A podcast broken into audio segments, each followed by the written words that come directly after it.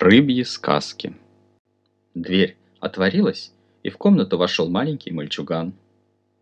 Он был одет в желтую рубашку и синие шорты.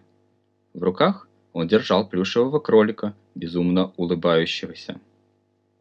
Мальчонка посмотрел на нас большими синими глазами. Затем он улыбнулся нам. Затем он вышел. Больше мы его не видели. Мы смеялись.